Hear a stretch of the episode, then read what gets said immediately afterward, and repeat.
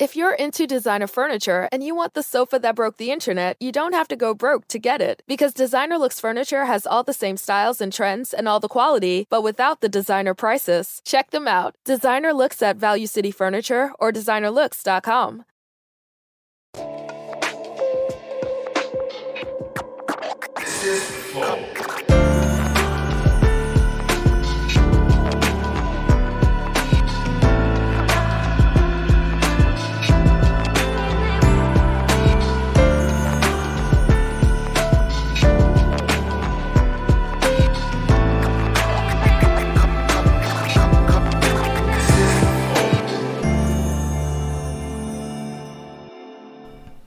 Salve, salve família, bem-vindos a mais um Flow Podcast. Eu sou o Igor, aqui do meu lado tem o Monarcão. E aí, galera? Hoje vamos conversar com ela, a rainha, Gretchen. E aí, Gretchen, tudo bom? Tudo ótimo, boa noite, Flow. Obrigado por vir aí trocar essa ideia com a gente. Ah, eu que amei ser convidada. Aliás, olha, a galera do Twitter ficou o tempo todo. Ai, você vai mesmo, a É. gente vai te acompanhar. Que da hora, que massa. Bom, a, a gente, a gente é, é muito foda ter você aqui, porque a gente já queria fazer isso há um tempo. E a gente ficava, caralho, quando é que a gente vai poder chamar a Gretchen? Vai ser louco. É, você tá aí há muito- tempo, né? É, Virou um dos ícones. E, virou, e você meio que virou um, um ícone meme da internet depois, né? Também, o que É. é muito interessante. Você fez muito sucesso na TV, mas com a internet também combou. É, E um público, assim, muito jovem. Sim. Muito É. jovem mesmo, principalmente por, por causa do Twitter e agora do TikTok. Uhum. Porque na época da campanha do Tami, eu tava fazendo campanha com ele nas comunidades. Ele virou vereador, né? É, e eu vi assim as garotinhas de 5 anos, cinco anos chegavam pra mim. Olha, tia, eu te conheço, vem dançar conga comigo. Eu falei, da onde você me conhece? Cinco anos, você não me conhece. Conheço sim do TikTok. Eu falei, ah, então. Tem Aí também- que eu descobri da onde vinha esse meu público novo infantil, porque eles não têm idade pra conhecer minha E carreira. quem Sim, que, que, que teve a sacada de, de ir pro TikTok? Foi tu mesmo? Olha, eu tenho filhos muito jovens. Lá em casa eh, são várias idades. Então, conforme eles vão chegando com as novidades, eu vou me inteirando e vou. Essa história do meu canal, de eu ter entrado na internet, foi do meu filho, que hoje está com 23 anos. Mas ele falava: mãe, faz um canal. Meus amigos estão pedindo demais para você fazer. Eu falei, Vou fazer canal, não sei nem dar o power no telefone, como é que eu vou fazer canal? Eu morava na França naquela época. E ele, não, eu te ajudo. Ele morava nos Estados Unidos, eu na França, e o povo pedindo canal. Lá fui eu, primeiro dia de canal, eu fiz 23 vídeos de dois minutos, um minuto e meio. No YouTube não existe É. isso. Aí o povo, isso não é canal de YouTube nada, isso é outra coisa, onde já se viu. É como se eu fizesse um stories dentro do YouTube. E do- eu dormi, no dia seguinte eu tinha 50 mil seguidores. Foi assim, da noite pro dia. E aí começou essa história de internet. O, o TikTok, o Twitter, tudo foi resultado dos meus filhos virem me contando as novidades. Os menores, os mais novos, eu tenho sete de idades completamente diferentes. Eu tenho uma ainda de 10 que vem pra mim, vai, vamos fazer esse challenge. É, Tá o mais bom. jovem tem 10. É, que é uma, é uma menina. E o mais velho? O Tami, É com o Tami. 39. Realmente é bem distante. Pois é. Mas deve ser também interessante, né? Você ter muitas perspectivas É. diferentes aí pra. É por isso que não eu não tenho tempo de envelhecer, entendeu? Não tem como, porque quando eu, eu tô pensando que eu vou descansar, que eu vou poder envelhecer que nem uma vó normal, não dá mais, porque eu tenho que começar de novo. Essa de 10 anos agora, vou começar de novo. Eu tenho que ser jovem pra ela, eu tenho que acompanhar ela. Daqui a pouco ela quer ir pras baladas e tudo mais. O Tami sempre foi pra balada comigo. Aí veio o outro, o outro também queria que eu fosse. E aí começa essa história de eu tenho, sempre estar tendo que estar jovem pra acompanhar eles. Sim. Interessante. E É, bom, uma visão interessante. Aí você se mantém antenado no que tá acontecendo também, né? E Mas eu- deve eu- dar um trabalho filha da puta, essa é a verdade. Real. Ela Sabe- tava falando, não tem tempo É. livre. Sabe por que não? É assim, não tenho tempo livre, mas eu gosto. Essa função de mãe. Porque eu sou uma mãe, mas eu sou uma mãe amiga, uma mãe moderna e uma mãe objetiva. Olha, não pode fazer isso porque não é legal, já fiz, não é legal. E assim, eles me respeitam muito. Eu posso estar do outro lado do oceano, como eu estou, a minha filha de 17 anos, ela pergunta pra mim se ela pode fazer alguma coisa. Hoje em dia você sabe que isso não existe. É. Então, assim, eu, eu imponho um respeito, não é coisa de medo, não, de respeito.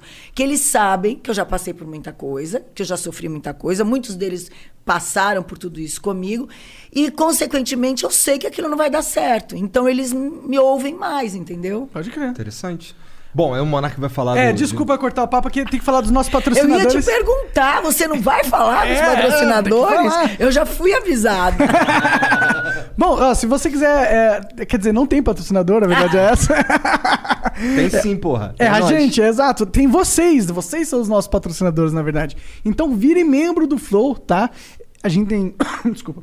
Dois tiers de membro, membro burguês e humilde. é, e eles ganham acesso ao concurso de sorte. Que a gente dá vários prêmios pra galera. A gente deu um taco de sinuca profissional, autografado por um jogador profissional de sinuca. A gente deu várias revistas autografadas, camisetas autografadas, tudo autografado. E outras coisas, kits de tabagismo e maconhismo e tal. então, se você quiser a chance de concorrer a esses produtos, é, basta você se tornar membro. O membro burguês também ganha adesivo de 3 em 3 meses. A gente já mandou as porras dos adesivos? Todos? Uhum.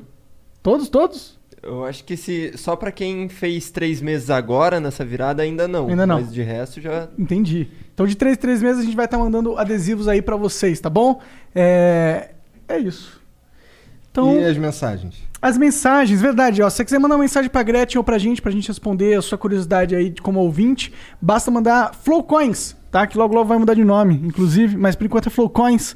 É, eu- você compra no nosso site flowpodcast.com.br barra live, ali tem um ícone no canto superior direito da tela e você pode comprar Flowcoin. Pra mandar mensagem é 200 Flowcoins as 5 primeiras, 400 Flowcoins as 5 seguintes e 600 Flowcoins as últimas 5. Quiser mandar propaganda, 10 mil Flowcoins. A gente lê o seu produto aqui para a nossa audiência, tá e bom? emblema? E o emblema, hoje tem o emblema da Gretchen. É, é Conga La Conga? Não lembro. Conga, conga, conga. Conga, Conga, Conga. ah, que bonitinho, gente. Então, esse emblema vai ter. tá disponível nas próximas 24 horas para ser resgatado. Então, você quer provar que você estava aqui nesse momento histórico onde o Flow conversou com a Gretchen? Resgate, Conga, Conga, Ai, Conga. muito- eu amei. Quem fez esse desenhinho? Quem que fez, o Esse aí Jean? foi o Gigalvão. Olha, Gigalvão. um beijo pra ele, viu? Porque eu amei, ela tá muito Ficou fofa. fofinho, né? Ficou, Ficou- parece minha filha. Ah. então é isso, vai lá. É, e agora a gente pode ir pra parte mais legal de tudo, que é conversa. Cara, Gretchen, eu queria saber como é que tu foi parar no clipe da Katy Perry. Olha, essa história é muito engraçada. Porque assim, você imagina, você tá normalmente na sua vida normal, eu tava, eu tava morando fora, e aí eu tava em Recife, né? tinha ido pra, pra minha casa lá de Recife, e aí me liga meu empresário, olha, é, em contato comigo da equipe da Katy Perry para você fazer um, um, um lyrics vídeo para ela. Ah. Eu falei assim, ah, tá bom. A pegadinha é de qual deles? É do Faro ou é do Silvio? Aí ele assim, eu tô falando sério, porque meu empresário mora na Irlanda. Eu tô falando sério, o empresário dela me ligou. Falei, tá bom, Mickey, ó, se é verdade, vai conversando, não é uma coisa pra agora, vai resolvendo. Pra mim, tudo bem, ela quer que eu faça, eu faço, lógico, não tem problema nenhum. E ele continuou, né? Faz negociação pra lá, pra cá. E de vez em quando ele me dizia, ó, a gente teve um. Como é que chama aquela reunião que fala todo mundo? Uma, sei lá. Uma conf- videoconferência. Ah, tá. tá. A gente teve uma videoconferência. Eu, ah, ótimo, legal. E eu já me preparando pra uma pegadinha daquelas mesmo, né? Mas nem aí. Você tava mesmo achando que era uma pegadinha? Tá, você acha que eu vou acreditar? É porque é, Você é um rolê aleatório, Mas né? você acreditaria? Ah, não, Não. comigo acho que seria muito impossível. Aí teria que ser pegadinha mesmo. Não, mas comigo também não era possível naquele momento. Aí pronto, ele falou assim: olha, chegou o dia, você vai ter que gravar depois de amanhã. E vai ser em Salvador. Eu falei, tá vendo como não era verdade? Eu sabia que esse negócio não era verdade. Vou gravar em Salvador. Pronto, e eu fui, mesmo assim eu fui. Ah, nem assim, vou dar um passeio em Salvador, vou ver minha amiga, que eu adoro ver minha amiga que mora lá. Quando chegou lá, tinha um guarda-roupa assim imenso, com várias roupas para escolher. Não, olha, você pode escolher a roupa que você quiser, porque ela disse que quer que você seja a Gretchen que o Brasil ama. Falei, tá bom. Fui lá, provei algumas, umas eu não achei legal, aí provei aquela Do clipe. do clipe. Daí a gente começou a passar a coreografia com fit dance. Falei, gente, como é que o fit dance vai fazer uma coreografia pra Katy Perry? Para, né? Mas tá bom. Mas aí tinha uma divulgadora da Universal lá. E aí o tempo todo ela, ela eu via que ela mandava uns WhatsApps assim em inglês, não sei o quê. Olha, ela, aí eu comecei a ensaiar com eles. Então tinha aquela parte do switch, switch, bis. E aí quando eu fazia isso, ela mandava pra lá. Daí eu falei assim: "E aí, ela tá bom do jeito que eu tô fazendo? Ela quer, ela quer que eu rebole mais?" Aí aí que ela mostrou a mensagem dela, dizendo que ela queria i- que eu fosse eu mesma. que eu fizesse do jeito que eu gosto e que eu dançasse do jeito que eu queria. Aí realmente eu comecei Aí a tá acreditar. É, você viu meu WhatsAppzinho Mas dela. assim, foi uma coisa assim, sem pretensão. E eu, eu gosto dessas coisas. Tu eu não tava gosto em de pro- casa, de repente chegou. Eu não gosto de programar nada na minha vida. Eu acho que tudo tem que ser assim. Parece que quando a coisa vem assim, ela dá mais certo. Daí veio a história de que ela viria para o Brasil. E que ela gostaria de se apresentar comigo. Eu falei, agora realmente o povo tá de, de sacanagem comigo. Agora é pegadinha. Agora, agora veio o Silvio é Santos aí. possível uma coisa Oi. dessa. Não, e aí realmente foi verdade. Eu fui pra ali pro Aliança fazer o show com ela, que foi o show mais comentado, é comentado até hoje. Hoje- Esse ano, agora esse mês fizeram três anos. E na hora que ela me viu, que ela conversou comigo e a gente foi pro palco ensaiar e tudo, ela me tratou como uma artista internacional. Sério? Que da hora. É como se eu fosse uma colega de Como trabalho se fosse dela a Rihanna. Como uma, uma colega de trabalho dela normal. A gente ia fazer uma, uma coreografia pequena, que a gente ia fazer só aquele momento que eu saio de dentro lá do buraco e a gente dança um pouquinho e eu ia sair pela esquerda e ir embora. Quando ela me viu dançando no ensaio, ela falou pro, chamou lá o a diretora e falou: "Não, eu não quero dessa forma, eu quero encerrar com ela". Que é a hora que ela pega na minha mão, a gente sobe juntas e a gente dança um passinho e termina ela apontando pra mim e eu pra ela. Então assim, foi Pô, uma coisa foda. Essa mina é foda também, né? ela é mano? muito generosa. Ela não me recebeu no, no meet and greet. Ela me recebeu no camarim dela. Ela trouxe um monte de presentes da grife dela pra mim. Da hora. Mas eu também tinha preparado um monte de presente brasileiro pra ela. Tá certo, tá certo. As coisas que a gente tem, as rendas de uma blusa para ela de, de renascença, que é a nossa renda. Tinha preparado uma camisa dela com meme meu, miga sua louca, que ela adora falar isso.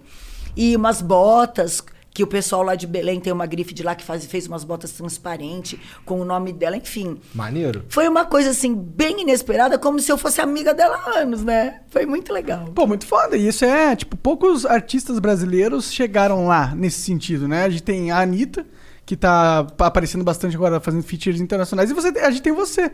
E isso é legal, mano, chegar nesse momento. Quando eles entraram em contato com a gente, essa música dela, no Billboard, estava em 174 lugar. Uhum. E aí, quando a gente fez o lyric vídeo, com duas semanas ela foi para o primeiro lugar. Então foi assim. Caralho! Foi um choque pra pra ela também foi um choque. Ela queria que eu fosse pra lá gravar o vídeo oficial. Aham. Mas o lyric vídeo já tinha feito tanto sucesso que na verdade o, o oficial ficou esse. Pode crer. Que ninguém nem vê praticamente, nem lembra como é o vídeo, o clipe oficial E dela. foi ela que quis você ou foi, os, foi ela que escolheu? o, o- os, os amigos tuiteiros, do fã-clube tuiteiro dela, que é o Kate Perry BR, mandava, conversava com ela com os meus memes. Primeiro conversava com a Nicki Minaj. A Nicki Minaj passava para ela. E ela um dia perguntou pro pessoal da gravadora: "Quem é essa mulher que aparece o tempo todo aqui nos meus memes? Que todo mundo manda só a cara dela aqui." Perguntou na Universal. Você imagina, eu o tempo todo. Brasileiro com Até- meme é foda, maluco. Não, não É. tem melhor. Aí, quando a menina da Universal me conta essa história, ela disse que mandaram, ela mandou um, um e-mail pra gravadora. Quem é essa mulher que dizem que é a Queen of Brazil e não sei o quê? E daí ela eles, eles explicaram. Foi aí que ela, que ela realmente viu que era uma coisa legal, que era se uma coisa interessou. séria. É, você. Eu acho que você acabou virando uma representante de, de, de, de um movimento da população. Até o Bob Beck fala comigo. Olha aí. Aí, o tempo todo ele fala inglês comigo. Maneiro. Quem que é o Bob Beck? Cara, você. Isso daí. Nossa, tudo- ignorou a minha pergunta. o Bob Beck. ele tem um programa lá nos Estados que, Unidos. que tu perguntou? É que eu- quem que é o Bob Beck? Eu não conheço. O Bob Berk. Berk. Berk. Ele, ele tem um, um programa nos Estados Unidos que faz aquelas coisas de moda e de não sei o quê. Ah. Ele é bem famoso. Aham. E o, Não, pode crer, não. E o povo vai assim, a loucura quando ele manda em português, é, adoro você e, e me marca. Aham. Então o povo acha o máximo. Pode crer, pode crer. São muitos artistas de lá de fora que usam os meus memes. Da hora que os memes da Gretchen realmente chegaram no- lá fora, né? Sim, cara. Isso, isso, a, a mal- assim, posso estar falando merda, mas aí tu me corrige. Esses memes aí, eles foram capturados majoritariamente na época da Fazenda. Isso, Né? foi. Começou por ali. Ah, entendi. Eu fiz o reality da Fazenda. Sim, sim. E acho que o ponto alto foi a minha saída. Por né? quê?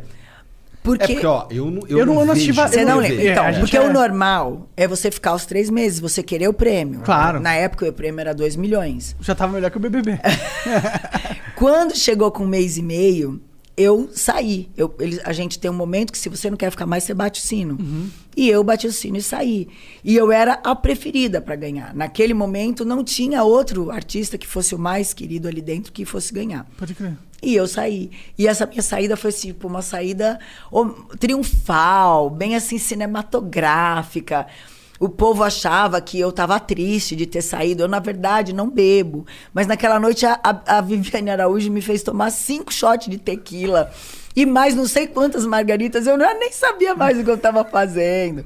Então eu já, já tinha desculpado todo mundo na hora de sair. E eu vou até a porta, acompanhada pelo Felipe Fogosa, porque eu não conseguia andar, porque eu estava muito bêbada. Ah, e o pessoal achou que você tava triste. Que eu tava assim, Entendi, arrasada por estar entendi. saindo. Quando ele me larga na porta, que eles só podem levar até a porta, Claro. da porta pra frente, o artista tem que ir embora sozinho. Eu caí na grama, ajoelhada. E aí eu pego a grama assim, ponho na cabeça, uma coisa Muito assim. bêbado. É uma coisa dramática. O povo achou, nossa, ela tá sofrendo muito de sair da fazenda. Eu não sabia nem o que eu tinha feito. Cheguei, cheguei lá no, no- no ambulatório com 33 de temperatura, em coma alcoólica. Caralho! E aí perguntei pro diretor do programa no dia seguinte, aí, como é que foi, né? Afinal, ele falou assim, você vai assistir no sábado.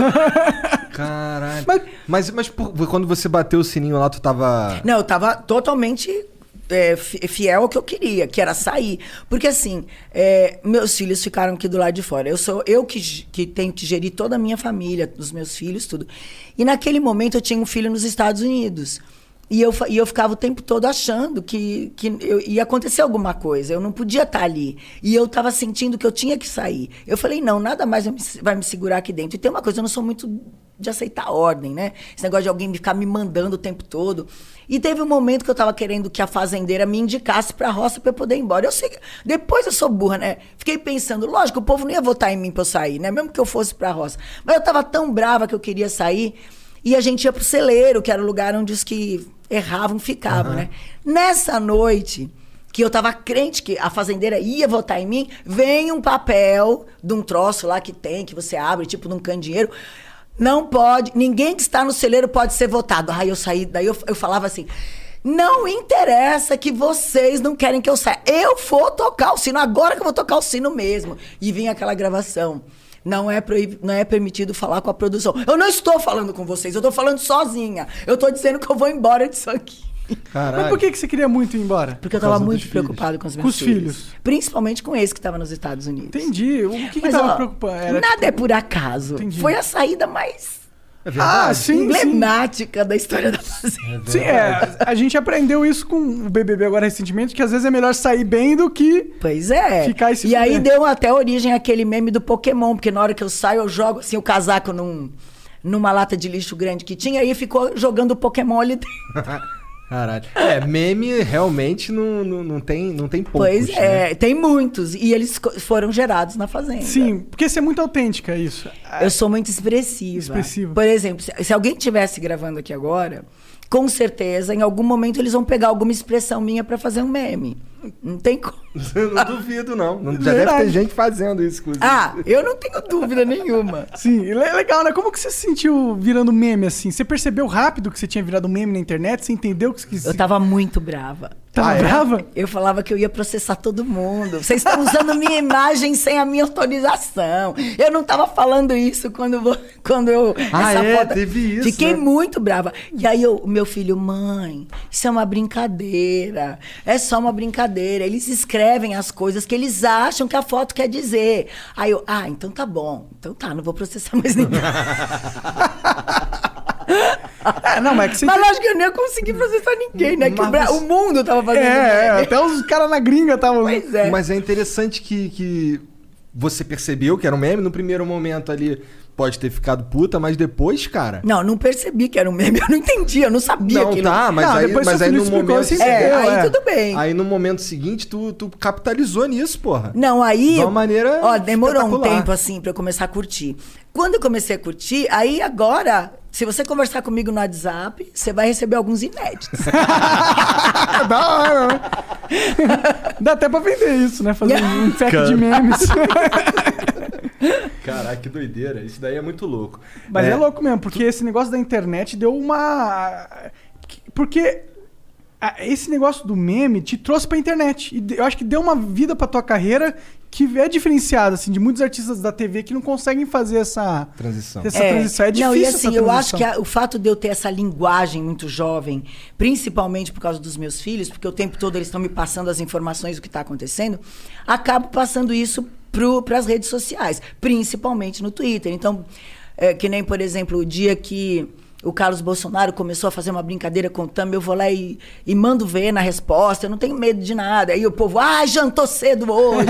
Aí aquela, aquele fuá todo, só podia ser ela, nossa lenda. Agora, há pouco tempo lá, não sei, não sei se você lembra, na época do Joe Biden, que a Lady Gaga apoiou ele e tudo Lembro, mais. lembro. Quando eu chego em Belém, logo na campanha, logo que acabou a campanha, o Thumb ganhou, eu voltei para Belém. Aí o prefeito estava quase em páreo com o outro do segundo turno e o povo, seja Lady Gaga do Pará. Fizeram uma campanha no Twitter doida para mim. Eu falei, gente, o que é isso? Você tá que agora que influenciando fez? na política forte, então, né? então, quer dizer, eu acho que ele- essa, essa, linguagem que eu tenho com os jovens me faz muito bem, mais do que para eles. Sim. Ah, esse é o ponto positivo de ser mãe de tanta gente aí. Não, tem vários pontos É, não, tô positivos. brincando, tô- tô brincando. Quanto- é, Mas no, no lance lá do, do pre- da prefeitura lá, tu fez algo. tu fez Ele algum- ganhou! Então você realmente tomou partido de alguém? Não, aí eu peguei, cheguei lá, o povo, não. ima- Imagina, uma campanha no Twitter. Eu vou dizer, não, não tem como, porque a coisa é tão forte que se você vai contra, você tá indo contra os seus seguidores. Entendi. Naquele momento, 90% dos meus seguidores pediam pra eu fazer aquilo. E aquele cara, ele tava de acordo com o que tu pensa? Ele é exatamente a favor da cultura, tudo a ver com o que a gente Entendi. queria. Ele é o cara que, que tá apoiando para os, os artistas se levantarem. Ele era o cara que ia mudar realmente a cidade. E eu peguei. eu- uma vez que eu cheguei lá e apoiei, disse que estava com ele, fiz um vídeo, acabou, as coisas mudaram. Aí pronto, eu sou a rainha do Pará. Que foda. e eu sempre entro assim nas lives do governador. Oi, governador, aqui é a Gretchen, a cantora de verdade. O povo quer morrer comigo. Caralho, que maneiro. Eu falo mesmo, eu entro, eu converso com todo mundo. Eu sou uma pessoa muito autêntica. Ninguém fica me dizendo, ai, você não deve fazer isso, porque não é politicamente correto. Ai, você não deve agir dessa forma, porque não é legal. Não tem como, eu não consigo ser assim. Não Fala o que jeito. pensa e pronto. ah, sim é bom isso. É, Falo o que penso e ajo como eu acho que eu tenho que agir. E eu acho que isso é a maior moeda da internet hoje em dia. Eu acho que sim. E esse fato de eu estar o tempo todo fazendo coisas que todo mundo gostaria de fazer e não tem coragem. Principalmente as mulheres. Tipo o quê? É, ontem eu fiz uma tatuagem. Planning on traveling this summer? Make saving at the pump part of your plans with two times the fuel points from Harris Teeter. It's easy. Download your eVIC coupon, and for every dollar you spend with your VIC card, you'll get two fuel points. That's up to $1 per gallon on quality fuel at participating BP and Harris Teeter fuel centers. Download your eVIC coupon today and save money at the pump all summer long with eVIC and Harris Teeter fuel points. Ah, é? Do quê? que Ah, eu fez? vi no, no Instagram. É, eu fiz a tatuagem de um saxofone com o nome Ah, dele. da hora. Aí todo mundo, ai, onde já se viu? Você não tem idade pra isso? Eu falei, agora que eu tenho, que ninguém manda em mim. É verdade. Eu vou pedir pra quem pra fazer a tatuagem? Pra mim mesma, né? É, foi a sua primeira tatuagem? Não, eu Ah, já tá. tenho outras. Ah, sim. então, assim, eu, eu, eu tomo atitudes que as pessoas, as mulheres principalmente, não têm coragem de tomar. Então eu saio, eh, eu tô sendo traída, tô sendo maltratada, eu tô sofrendo uma violência doméstica. Aí eu vou e me separo. As pessoas, oh, ela separou. Não, eu separei porque aquilo não era bom mais pra mim. Então eu faço coisas, eu tenho atitudes que as mulheres, que as pessoas gostariam. Poxa, se eu tivesse a coragem que ela tem, hoje eu era mais feliz. De onde vem essa coragem? Olha, eu nasci com isso. Nasceu sempre de molequinha? Sempre. Você batia nos, nos menininhos? Também. Jogava futebol na hora do, do recreio. Eu era assim, bem, bem agressiva, não, mas eu era bem determinada naquilo que eu queria. Mas é, é eu, eu puxei muito meu pai. Meu pai é, era muito, muito rígido. Ele foi enfermeiro na Segunda Guerra Mundial. Caralho. Caralho. Ele era uma pessoa assim muito brava, muito determinada. E assim, e essa coisa da opinião própria, eu já nasci com isso. Ele falava assim: tem que comer verdura, tem que comer é, fruta, legume, porque senão você vai dormir que sono alimenta. Eu dizia, ah, eu tô com sono hoje. Então eu sempre fui muito irônica. Eu sempre, fui- eu sempre fui assim, de, de novinha. Se você não fizer isso, você vai apanhar. Eu, tira- eu sempre tive cabelo comprido, eu tirava o cabelo da frente e falava, pode começar. Caralho, a tua era braba demais, então. Porra, se tem um bagulho que eu odiava era apanhar porque meus pais eram criativos. Esse negócio de criativo é muito bom. O meu pai também era, mas é, ele tinha um cinto de largura pra cada coisa. Caraca! Qual a merda que tu fez agora? Deixa eu ver qual que eu vou pegar o mais largo, mais é, fino. o cinto 3B4 aqui. Caralho, tá maluco. Assim, eu sempre fui muito corajosa. Eu sempre fui muito determinada nas coisas que eu queria. E eu, eu tenho uma irmã, que acho que vocês conhecem, a Aham, Sula Sula. Miranda. E a Sula sempre foi muito assim, é, elitizada, né? Eu sempre fui esculachada. E ela sempre foi a mais elitizada e tudo. Aí eu saía pra ir na rua. Ah, tem que comprar pão. E eu tava de touca no cabelo naquela época, a gente usava touca no cabelo pro cabelo ficar liso, né? Aquela touca que a gente enrolava com grampo, não sei se Não sei. A gente fazia umas toucas assim no cabelo, botava tipo um a dona grampo. Florinda que ficava uns Não, bob aquele é o assim. bob. não, a touca, A touca é diferente. você ah. enrola o cabelo assim, tudo de um lado só, Aham. e bota um, um negócio de meia, sabe? Meia. A parte ligado, de cima tô da ligado, minha- acho que eu já vi, já vi acontecendo alguma vez. Aí tu ia comprar não, pão vai- assim. Vai comprar o pão. Daí eu tava daquele jeito, eu, ia- eu não ia tirar a minha touca, eu ia ficar com o cabelo todo suado. Não, eu ia daquele jeito. E a Sula, ai, que horror! Onde já se viu? Você pode encontrar o homem da sua vida. Melhor assim, que ele me conheça logo com a touca. Porque a hora que eu soltar o cabelo, aí ele vai estar apaixonado por mim. Então, assim, eu tinha umas respostas absurdas. Eles ficavam muito doidos comigo. E era da, mi da minha personalidade ser desse jeito. Entendi. Ô, teu, tu falou que teu pai era um cara muito sério, muito rígido. Como é, que, como é que ele lidou com o fato das duas filhas serem artistas?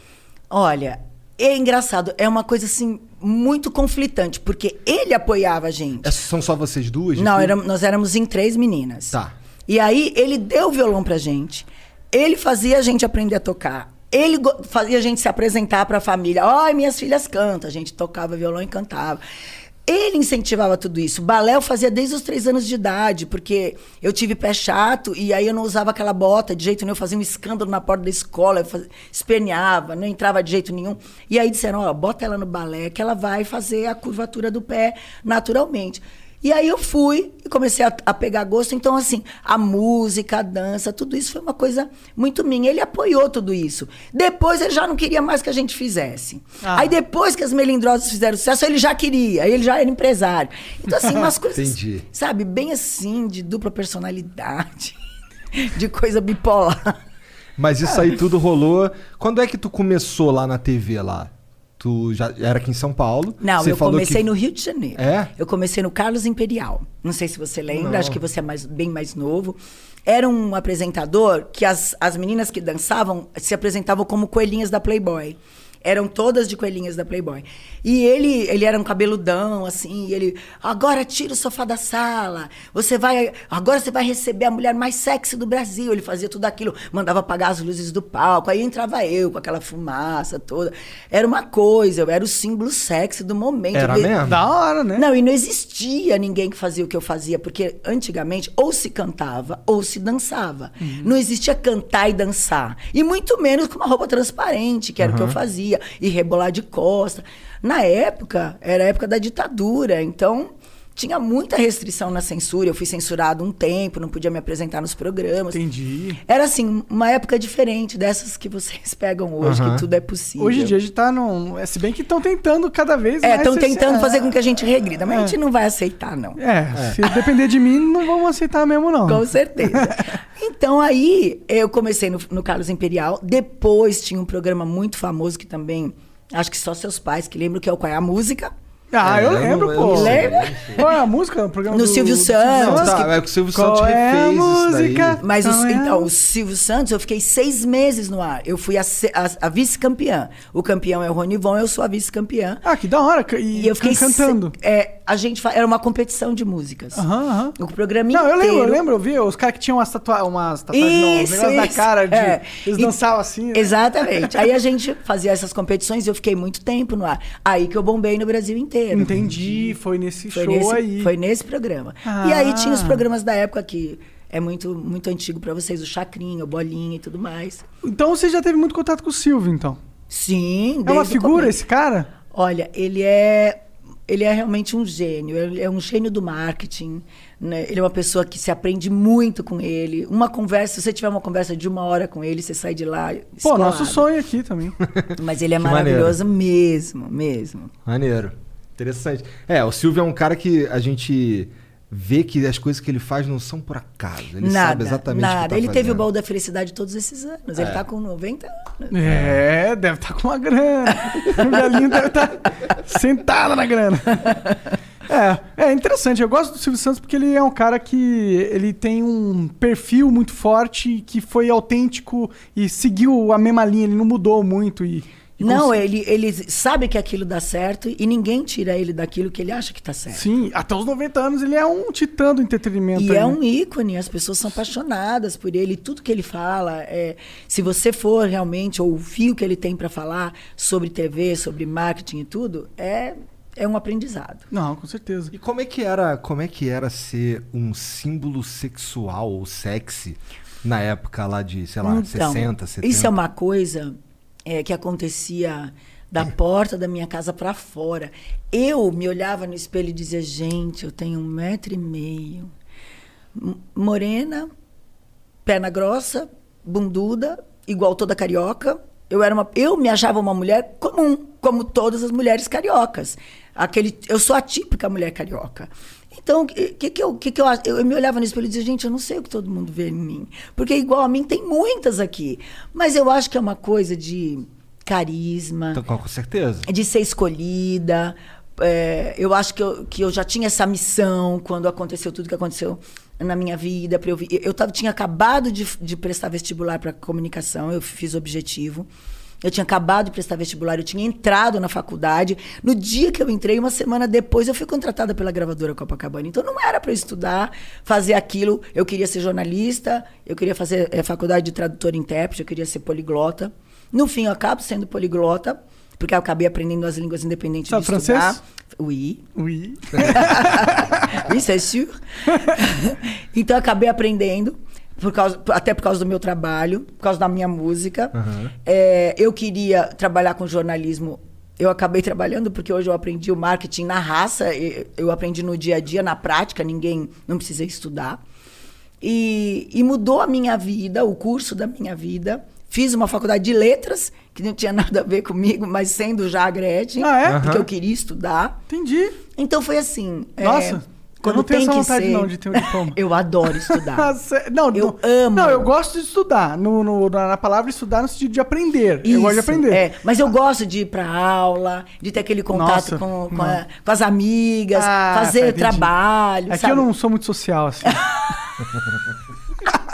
É, eu fiz letras também. Ah, Eu achava uma 2010. delícia, eu achava uma delícia. Eu fiz faculdade em São Paulo, aqui na São Marcos, e depois eu fui fazer no, no Recife, na Faculdade Universo. Então, aquele convívio do dia a dia, de acordar cedo, de encontrar todo mundo, depois a gente estudar junto, eu acho muito legal. E eu tenho muitas amizades que acabaram vindo até, até hoje. Então, quando a gente é escolhida, é isso que eu acho, quando a gente é escolhido por alguma coisa, não adianta você mudar o curso da sua vida, porque você vai ser aquilo. Mas e a tua cabeça? Como é que foi entender que você era Gretchen? Eu não entendi até hoje. Sério? Pra mim, eu sou a Maria. a mãe de um monte de filho, a dona de casa. Porque é a E sua realidade, né? É o que é você o que vive. eu né? vivo. É o que eu vivo. Não tem jeito. É, é, o, é o meu jeito de ser. Você jamais vai me encontrar de salto por aí, é, fazendo a linha.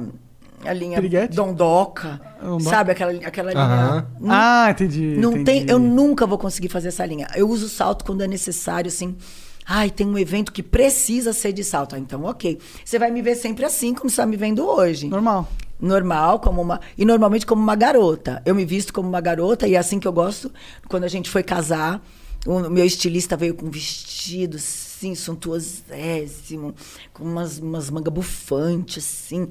Eu falei assim: ó, eh, me fala uma coisa. Dos vestidos de noiva que você tem, qual você vestiria uma noiva de 22 anos? Aí ele foi lá, me mostrou: olha, tem esse, tem esse. Eu falei assim: é esse mesmo que eu quero. A hora que eu vesti, eu me encontrei. Eu falei, é isso. Porque é assim, é assim que eu me sinto. Eu, não- Claro. eu jamais vou conseguir ter uma cabeça de 60 anos. Vou fazer 62 agora, em maio. Não tem como. Mas porque- existe isso. Existe a cabeça É de 60 isso que eu tento explicar para as pessoas. Não existe. O documento tá. é, a idade tá só no documento. É. A idade quem faz é a gente mesmo. A mentalidade é fluida no sentido que ela não Então, se... quando você me pergunta assim, é, da Gretchen, a Gretchen existe no palco. Na hora que eu subo, é, é que nem ele, quando ele toca. Quando ele pega o saxofone, que ele sobe no palco comigo, ele não é esse homem aí, esse musicoterapeuta. Ele é o artista mesmo. Ele se transforma. E ele tem essa mesma coisa que eu tenho. Quando eu tô no palco, que eu sou a Gretchen, eu realmente sou aquela Gretchen que todo mundo ama, que dança. E eu não sei, é uma coisa inexplicável. Entendo. Entendo. Mas a- na, na tua vida normal, é as pessoas não vêm falar contigo como se estivessem falando com a Gretchen o tempo inteiro? Sim. Deve ser louco isso, né? É, é, até porque eles chegam e dizem assim: Nossa, eu te imaginava tão diferente. Sei lá, acho que eles me imaginam dançando piripipi desde a hora que eu Puta, é, desço a escada de manhã, né? Eu escovo o dente, piri, piri, piri, né? Não, gente, não é isso. Pois é, pois é. Pô, é. O- a, a comunidade LGBT também gosta muito É, de abraçou tu, você né? forte. É porque Os eu sou a bicha daí, que deu né? certo. Tu é a bicha que deu certo. Então você... Por que você é bicho?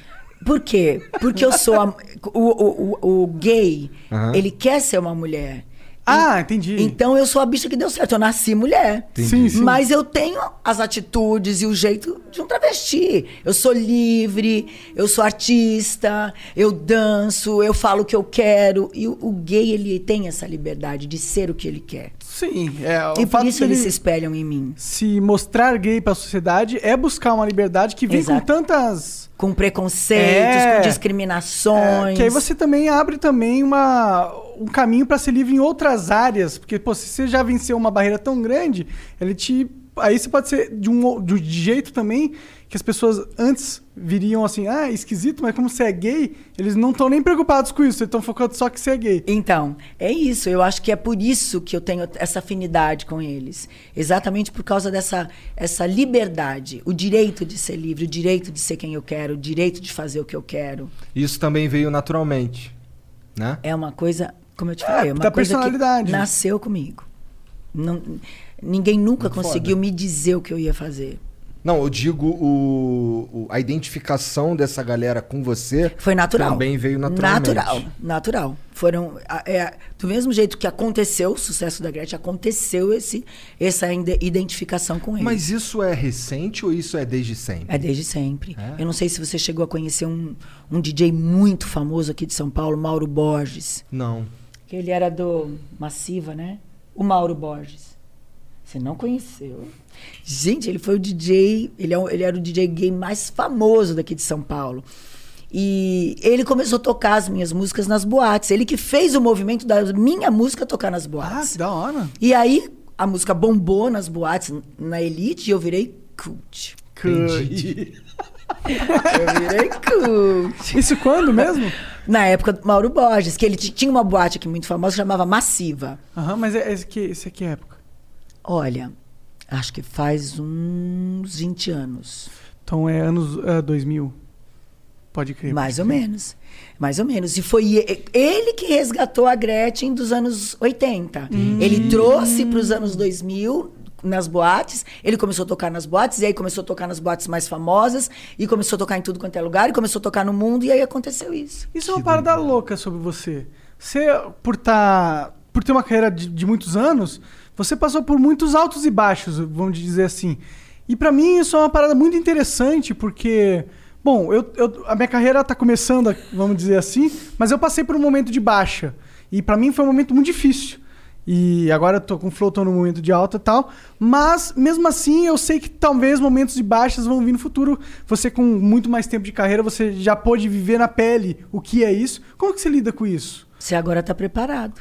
Você já passou por um momento de baixa. Mas é um momento de baixa, já preparou os próximos momentos de baixa são mais tranquilos, então? Sim, porque você já está preparado. Você já- o pior você já passou. Agora qualquer um você vai tirar de letra. Boa, gostei dessa perspectiva. Mas é verdade. É o, pior, o pior é sempre a primeira vez que você vai encarar aquilo que você não conhece. Depois você vai dizer, ou é um pouco mais, ou é um pouco menos, mas eu já vivi isso. Já sei, já sei que já sei que tem um futuro que pode ser um alto É, depois. não, e eu já sei como é que eu vou me virar, eu já sei como eu vou superar isso. Pode e de crer. repente você até nem vai passar por isso, porque você já sabe como sair daquela situação. Pode crer. Espero, espero. Essa é uma preocupação, acho que da tô te dando uma mentoria, hein? Ô! Inclusive, tu trabalha com isso também, né? Eu comecei agora. Ah, é? Como, como assim? Você tá fazendo, tipo, um curso? Como que é? Não, eu fiz o curso de coach. Uhum. Agora em maio eu tô fazendo Master Coach. E é assim, é uma forma de você, com a tua experiência de vida, aqui, o que aconteceu agora? Isso é uma mentoria. Com certeza. Então, eu, eu atendo as pessoas pra gente conversar. Pô. Pra ela me falar das coisas dela, pra ela dizer o que ela sente, eu falar das minhas experiências, a gente trocar isso. Se ela tiver um problema mais sério, for um problema de realmente de terapia e tudo mais, eu passo pra ele. Ele é terapeuta, a gente tem um, um- a gente tem um espaço holístico lá, lá em Belém. Ah, é? Legal. É, ele trabalha com musicoterapia e reiki. E eu trabalho com a mentoria. Se for um, um caso mais sério, olha, teu caso, eu, eu posso chegar até aqui, eu posso te dizer que eu te ajudei até aqui, mas da- daqui em diante você tem que ter um acompanhamento terapêutico, que daí eu passo para ele. E ele vai cuidar. Daí ele, ele cuida da, da forma que tem que ser Não, da cuidada. hora, sim. É, e aí você meio que empresta toda a tua experiência de vida para outras pessoas que não só os seus sete filhos. Exatamente. E olha, é, é uma coisa tão prazerosa, é uma coisa assim tão. É, como é que eu vou te explicar? Por exemplo, olha, o sentimento que eu passei para ele agora, a energia que eu passei para ele agora, dessa experiência que eu já tive, de ter superado os momentos ruins, ele, ele nunca mais vai esquecer. Porque cada vez que chegar alguma coisa ruim na vida dele, ele vai lembrar do que eu falei para ele. Essa, essa não é nem o, o, o- só o aconselhamento, só a experiência. É a energia que você passa para aquela pessoa de força, de fortalecimento da pessoa levantar de onde ela está e dizer: não, eu já passei por isso e eu não quero mais. Eu sei qual é o caminho que eu vou seguir. É essa, essa troca de energia. Pode crer, pode crer. E aí, esse, esse, como é que as pessoas chegam em você? Olha, é, ou agora, infelizmente, está sendo online, né? Infelizmente, Pandemia, né, é uma coisa um pouco mais fria. Eu acho mais frio, porque o importante Ah, é você certeza. sentir a energia da pessoa. Mas acontece, estava acontecendo das pessoas irem lá e eu, eu atender e eu conversar. E eu percebo que as pessoas saem de uma forma diferente. Que legal. É, que contam coisas pra mim que não contaram nunca pra ninguém. Porque quer queira, quer não, eu entro na tua casa, você já me conhece, você já me conhecia. Sim. Quando eu cheguei aqui, eu não te conhecia, mas você me conhecia. Com certeza. Eu invadia a tua casa sempre. Pela, pelo Twitter ou pela TV, eu sempre invadia a sua casa. Então você se sente íntimo meu. Sim. Então você tem coragem de contar coisas pra mim que de repente você não vai contar pro teu pai, pra tua mãe, pra tua mulher. É, e eu acho que você também virou uma referência de, de uma pessoa que passou por tanta coisa difícil que às vezes é mais fácil me abrir porque você sabe que essa pessoa não vai te julgar porque ela já passou por tanta coisa Não difícil. vai te julgar. Não vai contar pra ninguém que, que você conhece. Que isso é importante, porque a pessoa fica sempre com aquele medo, ai, ai, eu vou contar pra ele, daqui a pouco ele já contou pra todo mundo. Então tem aquela segurança da, da, da descrição, da liberdade, da confiança, que ela sabe que, que eu, até por ser uma pessoa conhecida, eu tenho que ter ética. Claro. Certeza. Então a pessoa vai se abrir comigo muito mais fácil. Sim, E vai superar coisas muito mais fácil. com certeza. Interessante. É, Ó, Ah, ah, você abre com a várias Gretchen. mentorias aqui. Você abre com a Gretchen, Igor. Tira, tira do seu coração uma dúvida aí que você, que você quer trabalhar. Não. Não, porque ele tá em público com um monte de gente. É, não, não, pode. Por quê? Eu acabei de tirar uma daqui do meu. Ah, mas aí que tá, mas era uma coisa que podia. Ah, eu. Tá bom, verdade. verdade. Tentei deixar o Igor na berlinda aqui. e você viu que eu salvei ele. É, tá vendo? Olha. A gente também tem que ter esse tato. Tá certo, tá certo, tá certo. E hoje em dia, o que, que você tá é, planejando aí? Tem novos projetos, coisas que você gostaria de. Eu decidi uma coisa na Hum. minha vida há uns quatro anos pra cá. Eu não decido mais nada. Eu não É, você tinha planejo mais nada. Isso é uma coisa que veio com experiência também de vida? É, e também é porque eu acho que quando a gente vai atrás de uma coisa, parece que ou ela fica difícil de acontecer ou você está indo atrás da coisa errada. Quando você espera a coisa vir até você, vai vir aquilo que você está jogando para o universo, vai vir aquilo que você deseja. Faz sentido. Então, eu simplesmente exponho para o universo o que eu gostaria, porque eu, eu, eu sou uma pessoa que acredita em energia. Eu exponho para o universo e eu espero acontecer. Eu e também- às vezes acontece mais do que eu imaginava. Entendi. eu Tipo, tô no tipo- flow.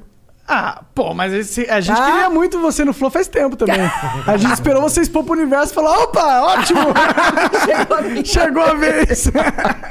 É que a gente tava pondo energia pro universo. Olha já há aí, tempo. olha aí. Sim, não, com certeza. Esse negócio de energia é um negócio que eu acredito também. Eu, eu, eu tenho uma racionalização científica pra essa parada.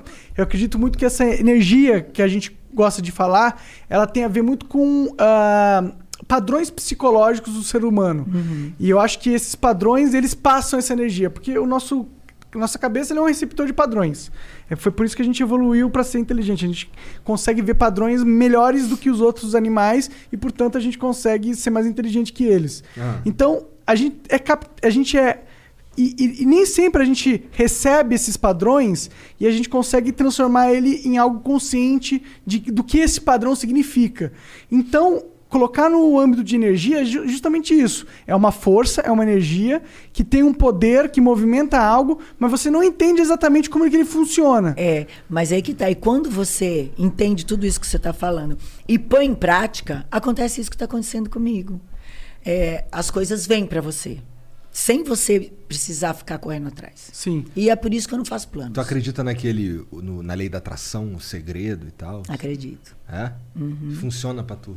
Muito. Mas o que é acreditar e funcionar pra você? É falar pro, no Twitter? É, ou é pensamento positivo? Por exemplo, eu vou te, vou te dar um exemplo do que nós fazemos. A gente levanta, ele tem a sala do reiki, que é justamente de frente para a rua, onde, tem, onde a gente pode ver o céu. Então, a gente, todo dia de manhã, a gente faz uns mantras que a gente conhece de palavras positivas. Tudo vem a nós com facilidade, alegria e glória. Mais do que isso, impossível, hein?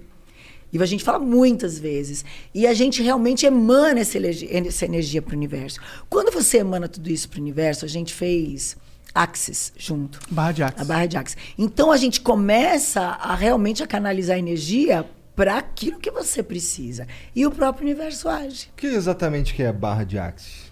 Cara, minha mãe faz um negócio desse. Minha mãe, ela, ela, ela, é desse- ela gosta disso. Ela tem uma, até, tem uma clínica que ela faz, barra de Axis. Ah, uma- que legal. Umas paradas lá na Vila Mascote, quiser ir, é, chama... É da mãe dele, hein? Caralho, alguma coisa de alma, mano. Você tem quantos, po- eh, quantos pontos?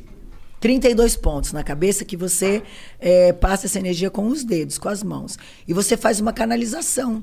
E, na verdade, o Axis ele faz uma desconstrução em você. De coisas que você não deve mais lembrar, de coisas que o teu passado pode ter te machucado, de coisas que te fazem mal. E conforme você vai fazendo a barra sempre, mais desconstrução vai acontecendo. É um processo, tu vai fazendo É. ao longo do, do tempo. Isso. Interessante isso aí. Interessante. Interessante. É, porque assim, tem várias paradas que todo mundo precisa tratar. Mas é assim, você tem que eh, você tem que permitir. Só, por exemplo, você vai lá na mãe dele e você tem que permitir que ela toque na sua cabeça que faça a barra. A barra ela pode durar até uma semana. eh, agindo dentro de você. Você faz, daqui uma semana você vai e, e vai assim, despretensioso. Porque a gente não vai lá, lá para pedir nada, que não é um negócio de espírito. Você não pede nada, você não faz nada. Você vai lá, fecha o seu olho, relaxa, vai receber a, a ligação das barras, acabou. E aí você vai vendo no decorrer o que vai acontecendo na tua vida. Mas isso não tem nada a ver com espírito? essas Nada, nada a ver, nada a ver, nada a ver com espírito, nada disso. Entendi. Com esses troços, com, com lance de espírito, tu não mexe. Não, eu, eu sou uma pessoa espiritual, mas não tem na- isso não tem nada a ver. Entendi. Não tem nada a ver com espiritismo, não tem nada a ver com banda, com nada. Nada, nada. Ele é uma, é uma ciência, amor. Uma ciência, uma filosofia é o quê? É. Uma- Não tem nada a ver. E o crânio sacral? Quê? Sabe o que que é isso, crânio sacral? Tudo bem, é uma coisa que minha mãe faz, achei que você sabia. que é o negócio de, de, de você cuidar da película. Você, você conhece crânio sacral ou não? Cuidar Não da conhece? película. É uma, é a película da pele, que a pele tem uma película embaixo dela que, sei lá. eu não Provavelmente não é esse nome. É. Provavelmente não, Não, é, é uma esse faz. película. sei. É, é, desculpa. Entendi, olha lá a garrafa como já tá. Mas reiki também tem um lance de energia, não é? Ai, olha, isso é com ele. reiki o master não é, é, ele. não é a mão e tal. Não é? Imposição das É a mãos. imposição das mãos. Tá. É, eu já, eu já fui na, na igreja messiânica, lance do Jorei. tá- É tipo Jorei, o reiki? É parente. É parente, tá. Então tem a ver com cultura japonesa também. Isso, isso, tudo a ver. Entendi, entendi. Interessante, Quando cara. você começou a fazer essas Pois é, paradas? eu não assim, é louco que, que você faça esse tipo de trabalho, porque eu realmente não sabia. Interessante. É, eu comecei, é, eu, já, eu já gostava, eu já conhecia, mas depois que a gente casou, a gente se aprofundou mais. A gente fez a.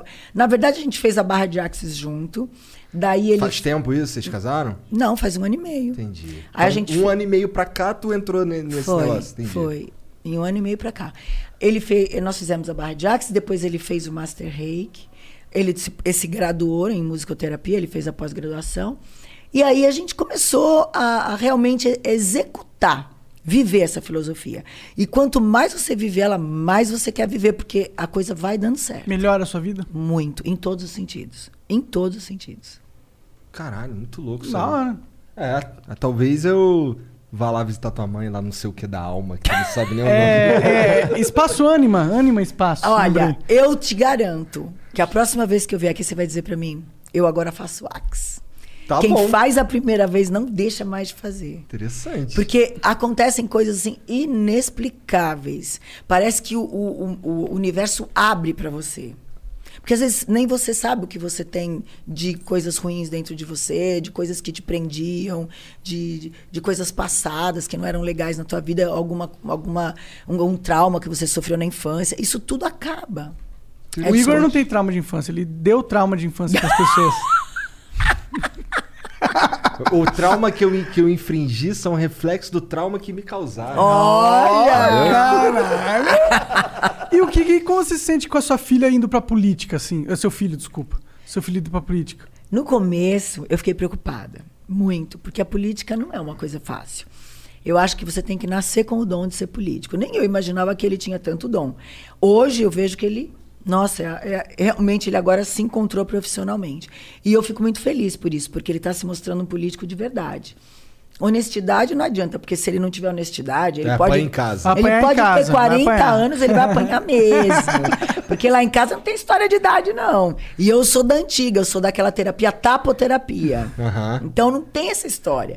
Ah, e outra, ele jamais iria envergonhar meu nome, jamais iria me envergonhar. Então eu tenho certeza que ele vai ser um bom político. Ele pode não conseguir fazer grandes coisas porque ele é, É só um porque vereador, vereador. é. então, mas, muita- mas ele almeja ir adiante, tu sabe dizer? Se tu fosse Ah, chutar. claro, eu acho que sim. Eu, se eu chutaria- fosse chutar, diria que sim. né? Tu Ninguém entra na que- política. Porque se você entra lá, você já tá se É a assim, tanta é coisa. uma coisa que ele gosta. Eu nunca imaginei que ele gostasse tanto de lidar com o público, com as pessoas, de estar junto, de querer fazer aquilo para o bem-estar de outra pessoa. Ele sempre foi uma, uma pessoa bondosa, mas nunca imaginei que ele fosse a esse ponto, generoso, sabe, de se desprender das coisas dele para Porque ele. realmente você virar político é uma parada que acaba.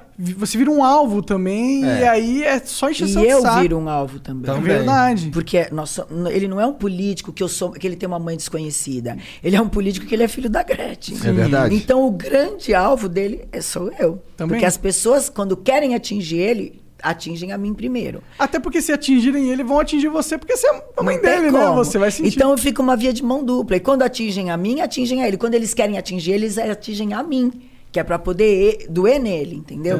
Então é uma coisa mais complicada. Mas mesmo assim, eu tô muito orgulhosa do político que ele se tornou. Muito. Ele, quantos votos ele ganhou? Você Ele lembra? teve 43 ou 47 mil. Da hora demais. Ele é o nono mais votado. Foda demais. É, ele tem algum. Você já pensou em ir pra política, você mesmo? Eu fui candidata a prefeita. Ah, é? Da ilha de Itamaracá, em Pernambuco. Ah. E eu tinha, assim, um mega projeto. Eu tinha um assessor que tinha vindo da Califórnia, especializado em ciências políticas, que Da era meu, meu assessor. Tinha programado, feito um projeto incrível para a cidade, porque a cidade, na verdade, é um Caribe brasileiro. Ah, é? Lá é muito paradisíaco. Você não tem noção. É um lugar que, se, se investisse o dinheiro que eles recebem, e se fosse posto em prática o projeto que eu tinha feito, eu tinha feito o projeto com casas ecologicamente corretas, que são aquelas com, feitas com gesso. Enfim, uma coisa assim de outro mundo mesmo, do- de fora do Brasil. Mas as pessoas não querem evolução. Elas não querem sair daquilo.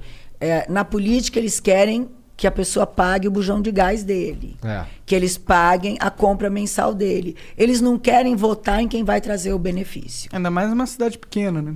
Então, Mais fácil de então comprar. assim, foi uma ótima experiência para eu saber uma coisa que eu não quero de verdade. Essa é política. E aí, a, a eleição foi em, em outubro, né? Quando chegou em janeiro, eu morava lá na cidade de Itamaracá, e a cidade de Itamaracá, como eu te disse, é um Caribe brasileiro. E eu estava pleníssima em janeiro, deitada, tomando meu sol, tomando meu uísque com água de coco. E aí eu vi o prefeito pra cima e pra baixo, pra cima e pra baixo, um calor danado, todo suado. Eu falei, olha do que eu me livrei. É. É melhor estar aqui onde eu tô. E aí, isso não dói no seu coração do, do Tami ir pra esse lado? Porque você sabe que é um negócio meio que Não. é furado. É assim. Eu, eu com os meus filhos. eu com os meus filhos, eu sou bem assim. Aconteça o que acontecer, escolham eles o que eles quiserem. Eu tô do lado deles, não indo pro lado mal, nem roubar, nem matar. Sendo uma coisa que eles querem, eu vou apoiar. Se eles gostam, se é aquilo que eles querem, então vamos embora. Eu que fui com ele pra rua, eu que acompanhei ele em toda a campanha, eu fiz a campanha toda, andei com ele, caminhei com ele pra to- por todos os lugares pedindo voto. Eu não tenho vergonha de pedir, não. Eu pego o santinho na mão.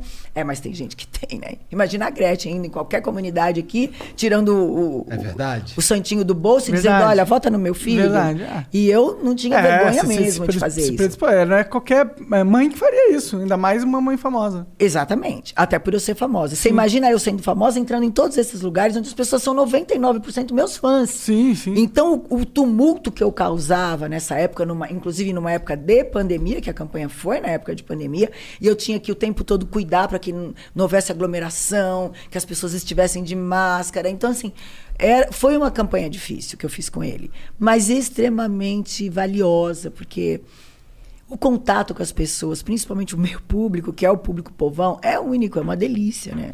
E agora ele- ele tá há dois anos, um ano e pouco? Não, ele tem- acabou de assumir, ele entrar. assumiu ah, dia isso foi 2 de janeiro. novo. Ah, é que eu, sou- eu também não manjo muito de política.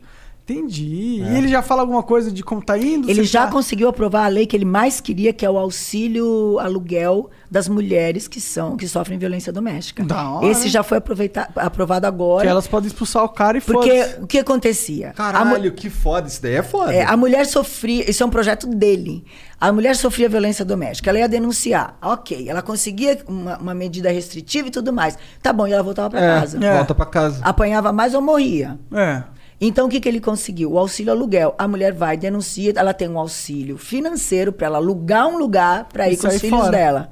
Então, ela não tem, não precisa mais voltar para aquele lugar onde ela era faz agredida. todo Qual sentido. cidade que ele, que ele é vereador? Aqui. São Paulo, porra. Que foda, cara. Isso é muito foda. Eu ia falar, pô, ia ser muito foda se aí fosse aqui em Ele São é Paulo. vereador de São Paulo, Muito o nono foda. mais votado. Muito foda, muito foda, muito foda.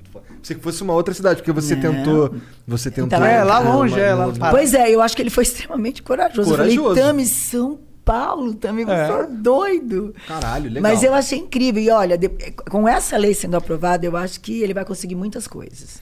É, porque assim, bom, é, ao Estado, né? Então o Estado já é filha da puta, ele já sacaneia a gente todo mundo, vamos tirar o melhor possível dele.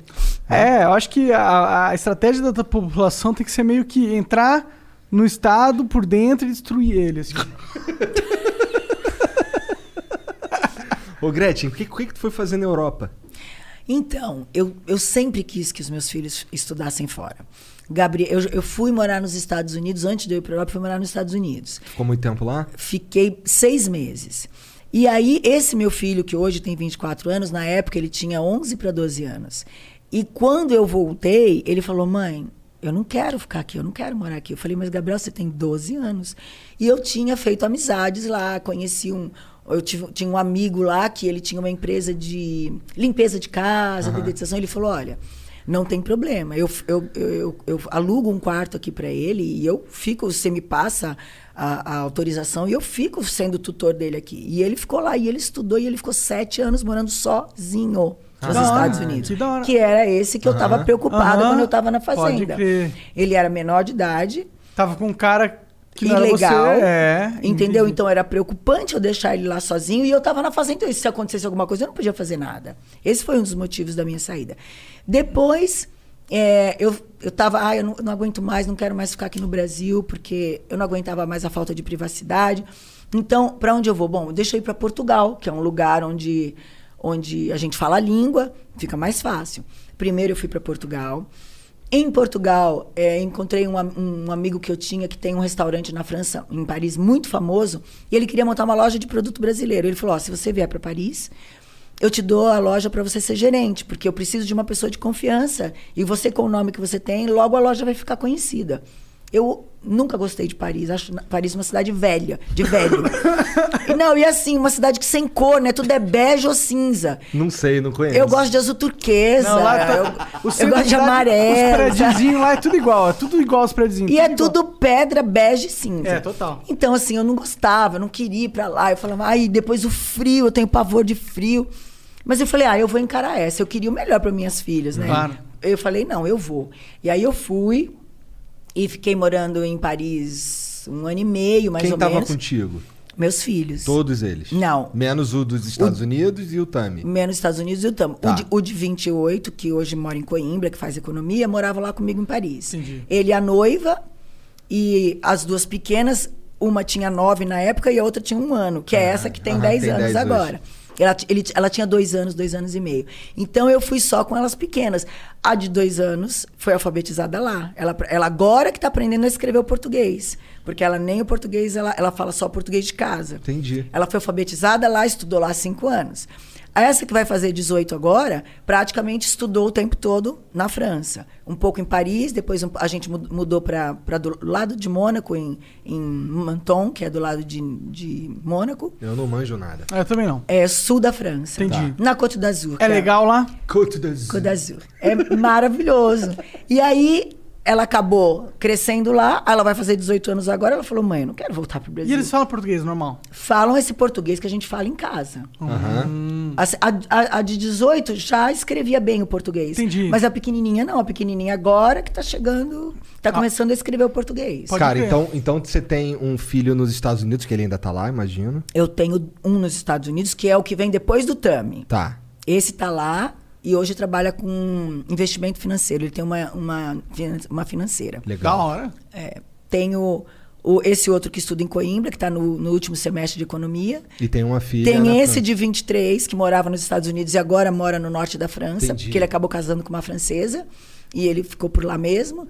Tem a Júlia, que tem, vai fazer 18 anos, e a pequenininha. E tem a Jennifer, que é formada em educação física, que mora no Rio de Janeiro.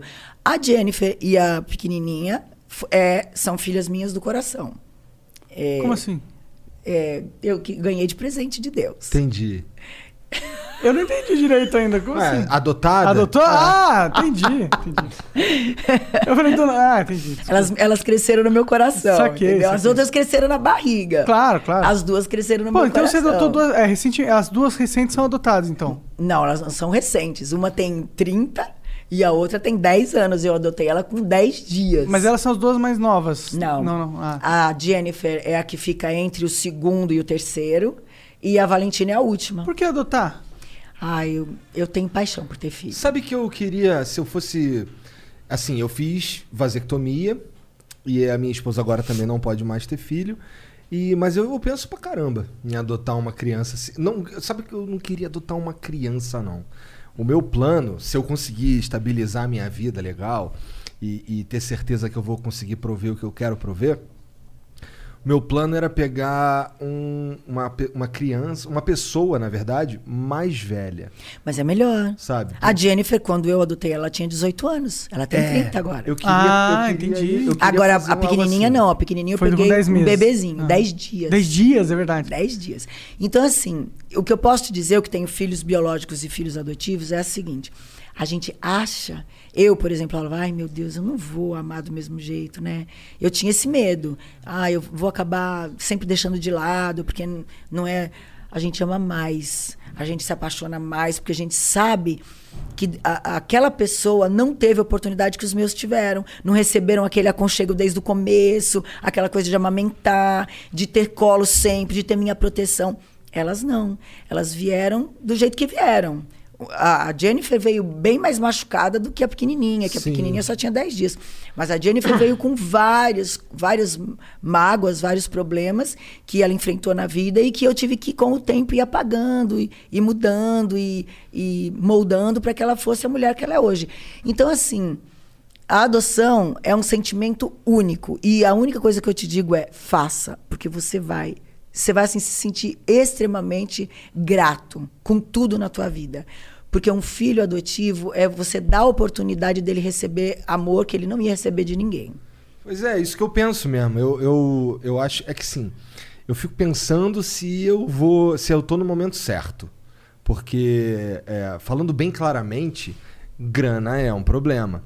Então eu não, eu não, não sei se eu quero adotar uma, uma pessoa agora que eu não tenho certeza se eu vou conseguir bancar. Então, daqui a pouco. Eu, eu tenho esse plano, realmente, de coração. Já falei isso várias vezes aqui. Uhum, verdade. Né? Queria mesmo adotar. Mas se você tiver, faça. Eu te digo que você vai.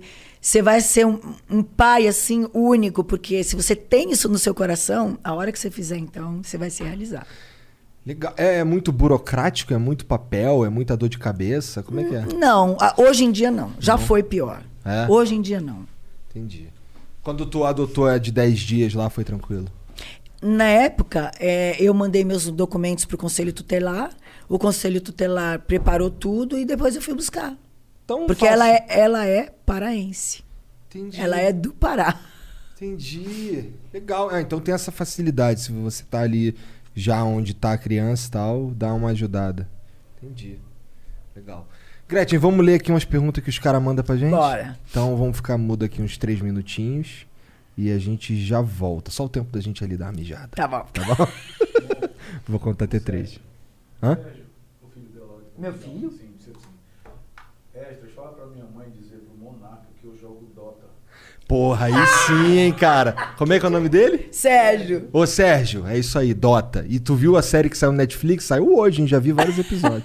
Dota. Eu não sabia que ele tava me ouvindo, não. Ele que faz economia em Coimbra. Legal, Ele legal. tá te ouvindo de lá. Legal. Valeu, Sérgio. Ó, vou contar até três, vai ficar mudo aqui e a gente já volta. Um, dois, três. Então vamos ler aqui umas mensagens dos outros. Salve, salve família. Por que vocês não criam artes personalizadas para cada convidado postar nos seus stories e feed a participação do Flow, além, claro, da agenda principal? Cara, basicamente porque como é que eu vou pedir pros outros divulgar o meu programa, né? É, eles fazem se eles quiserem. pô. É, pô. Era tá legal. Eu botaria aquela bonequinha. Eu botaria mesmo. Gostou do bonequinho. Mas eu, am- eu amaria botar. Mas ficou, qual que é mesmo o código? É Conga, Conga, Conga, né? Conga, Conga, Conga. Maneiro. Ficou legal Ficou mesmo. maneiro mesmo.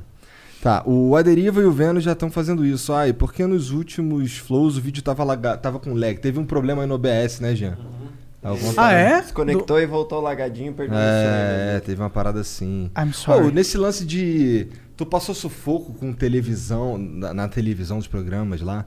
Sufoco de, de, por exemplo, a gente foi no Danilo Gentili, e aí no meio do, do- da gravação lá do troço acabou a luz. Já passou por umas paradas assim ao vivo, tu? Ao vivo? Ao vivo nunca. Eu acho que não. Não. Nunca, nunca aconteceu nada N- comigo. Nunca não. passou uma saia justa na TV. Acho que não. Que bom. Ah, porque senão eu lembraria, É, né? eu acho que você lembraria. Ah, lembraria com certeza, viu? É bom. Bom, o... Eu não lembraria, né? Sabe como Não, que é? olha, Eu saia justa aqui- não, mas eu já levantei da gravação de um programa e fui embora, porque não que- eu não queria fazer, eu tinha avisado que eu não queria fazer aquilo, e, e na E hora botaram me pra fazer botaram parada. fazer e eu levantei e fui embora. E tá certo. Só. Mas, Mas acho isso- que mais nada. Isso era gravado ou era ao vivo? A sorte deles é que era gravado, porque se fosse ao vivo eu faria a mesma coisa. É, Caralho, que merda. Eu queria que fosse ao vivo pra poder. é mais legal, né, cara? Ai, faria linda. Ele gosta de ver o circo pegando fogo. É. Bom, aí aqui a outra mensagem é uma propaganda, na verdade, de uma escola de francês. Olha aí, tem tudo Ó, a ver com olha lá. E aí ele manda aqui uma parada que. Wesh Wesh La Famille. Gretchen, Gretchen estourou na carreira com música em francês e fala o idioma como a diva que é. Ah, merci beaucoup. Agora chegou a sua vez. Curso de francês por apenas 90 reais para aprender em menos de 3 meses com 10 minutos de estudo diário. Comece do zero agora mesmo. Acesse arroba francês em 10 minutos. Deve ser Instagram isso aqui, ele não diz. Mas francês em 10 minutos. O 10 é 1 e o 0. Tudo junto. Entra lá e vê se é quente. Porque é importante, né? Falar aqui. pros- O cara manda mensagem aqui. Eu não sei se é verdade. Não sei se é quente. Então eu tô te avisando aí. Entra lá, mas vê se é quente. Bom, o Angelistramon mandou aqui. Diva, você falou de francês. Cante um pedacinho de Je... Eu Je não suis la femme. É, Je suis la femme. É o piripipi. Porra, eu não sei falar essa porra. Je suis la femme. Je suis la femme. Aí, significa o quê? Ah. muito eu, boa Eu sou sua- a mulher, é o que significa? Eu sou uma mulher. Eu Entendi. sou uma mulher. E manda um beijo pro meu marido Luiz, que é o aniversário, aniversariante do dia. Olha, parabéns, Luiz. Adoro sua alegria, você é a voz das mulheres. Que é aquilo que você Obrigada. falou antes, é, né? É, obrigada. Interessante, cara. Isso é, isso é legal mesmo, esse lance de, de Falar ser a os outros. De. Da, o pessoal do, do, do feminismo também te, te, te coloca numa posição de destaque. Sim, É? sim. Hoje eu sou considerada uma das mulheres mais empoderadas do Brasil. Assim, é, eu sou uma feminista feminina. Eu deixo sempre isso bem claro. É, tem coisas que eu faço que as feministas têm vontade de me matar, né? Tipo, botar roupa pro marido, fazer comida pra ele, lavar a roupa, passar a roupa dele. Coisas que é, normalmente as mulheres acham que não devem fazer. Mas eu faço porque eu gosto, porque isso faz bem pro meu lado mulher. Aham. Não, não porque ele me pede, não porque ele quer que eu faça, até porque ele, ele nem me pede, ele fica extremamente constrangido porque ele sabe fazer de tudo. Ele é um homem que faz de tudo. Então ele não se importa. Mas assim, eu faço porque eu me sinto bem. Pois é, acho que é, nesse sentido, é, as pessoas que defendem a, a sua própria causa devem levar em consideração também o que, que o outro que está defendendo a causa também gosta de fazer. Exatamente. Né? Exatamente. Não dá pra você impor uma cartilha que vai te. Porque senão não faz sentido. A partir do momento que você começa a fazer umas paradas que você não quer fazer. Quer dizer, é. Você não faz umas paradas que você quer fazer por causa de uma cartilha que você tem que seguir pra parecer alguma coisa. Não, é- você quer uma coisa mais empoderada do que uma mulher que é independente, que ela faz o que ela quer da vida, que ela é famosa, que ela é conhecida, e ela vai e passa a tua roupa, isso é ser feminista e empoderada. Porque ela, ela faz aquilo porque ela quer, não é porque, ela, não é porque ninguém impôs isso pra ela. Isso é ser empoderada. É, tu tá, tu tá falando aí desde o começo que tu não é dessas que mandou em, mandou em tudo, já não gostou, né? Caralho. Como é que é lidar com essa daí, Esdras? Fala comigo. Desculpa. Como é que é lidar com a Gretchen, cara? Que, que, que ele, Agora tu vai ter que falar bem, hein, cara? É uma fusão Maria Odete e Gretchen. né? Na verdade, eu sou casado com a Maria Odete. Entendi, né? entendi. Então, eu só, eu, sou, eu só conheço a Gretchen quando eu tô com ela no palco. Fora disso, é Maria Odete. É Maria Odete. É, eu E- preciso ter essa divisão colocada. entendeu? Teu nome, teu nome é Maria Odete, Gretchen tu inventou pro palco?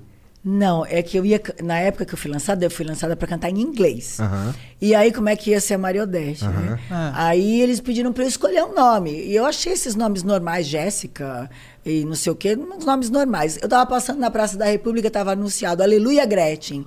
Eu falei, olha, esse nome é diferente. Aí levei pra gravadora, ficou uma confusão. Ah, ninguém vai saber falar, vai ser horrível, é muito difícil, não sei o quê. Acabou ficando. É porque era pra ser, né? É. Interessante, Gretchen é um cara. bom nome, né? Mas- Gretchen não tem nada de difícil em falar Gretchen. Gretchen. né? Pro brasileiro, pelo menos, é fácil. Agora eu não sei pro gringo. Não, é- mas é, é, tem gente que fala Grete. Gretchen. É, eu acho que eu acho que minha avó falaria Gretchen. É. Ah, tudo bem, mas. E quando escreve, escreve G-R-E-T-E. Entendi, Gretchen. nós estávamos numa padaria lá na- em Recife. Ah. Aí eu ouvi benzinho assim, a, menina falar pra outra também. É Gretchen.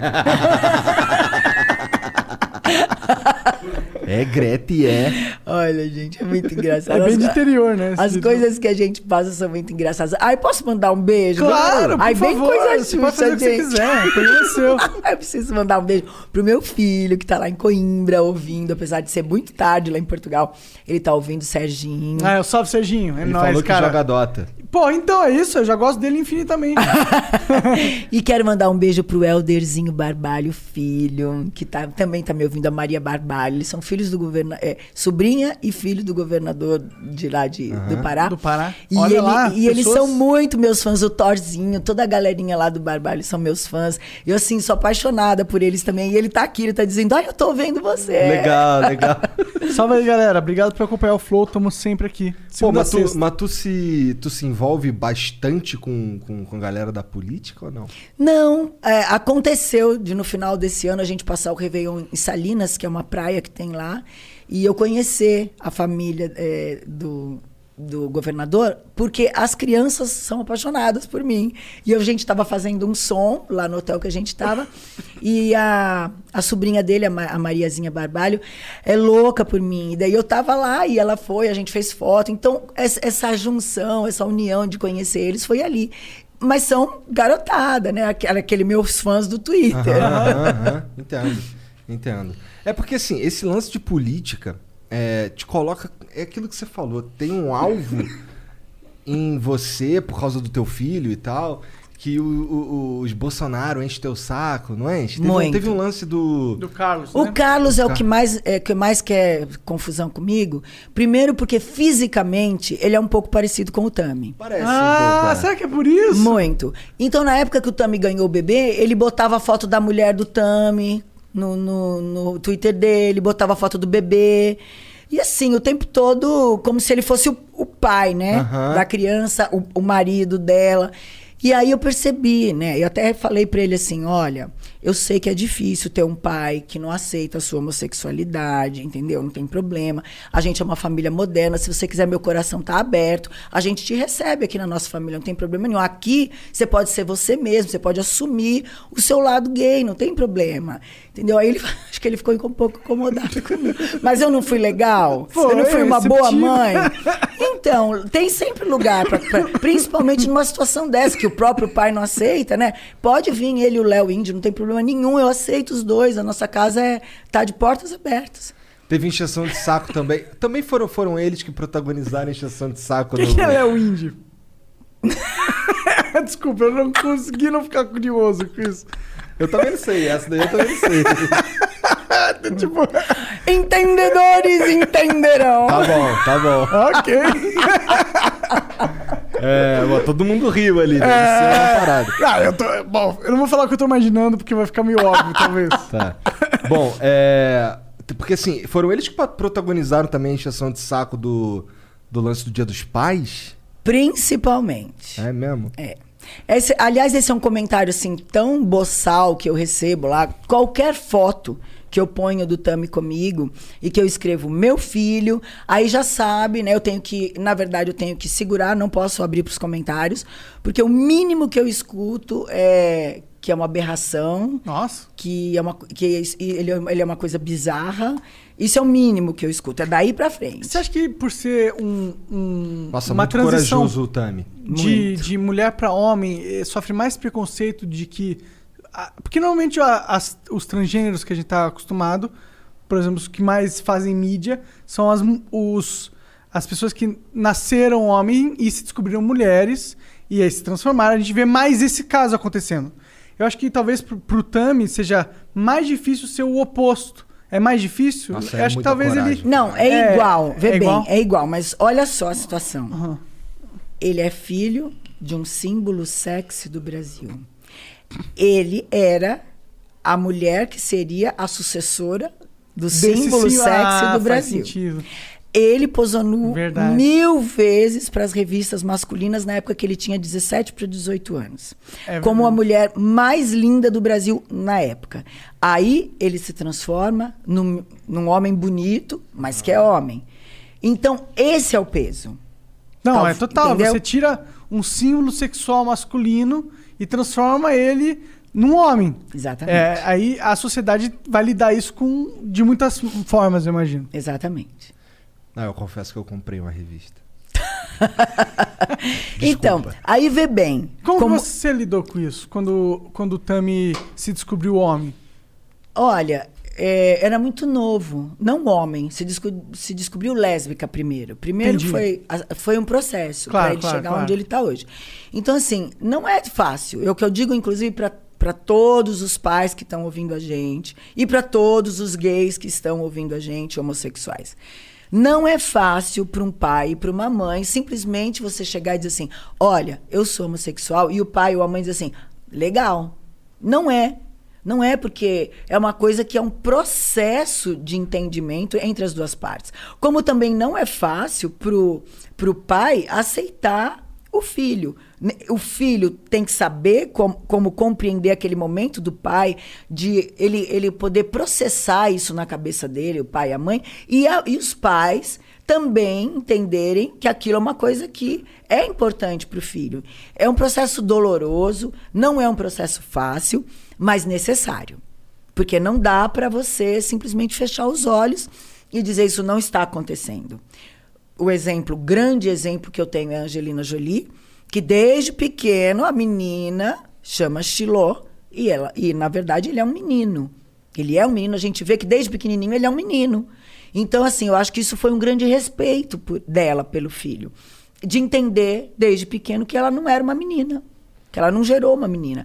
E eu consigo entender isso agora, por quê? Porque o Tami muitas vezes veio conversar comigo. Ele dizia para mim: "Mãe, você acha que é fácil eu olhar para uma mulher e, diz- e- e- e eu dizer que eu sentia atração por uma mulher? Não é uma coisa fácil. Eu não me aceitava. Eu não me aceitava lésbica. Imagina então você se você ia me aceitar."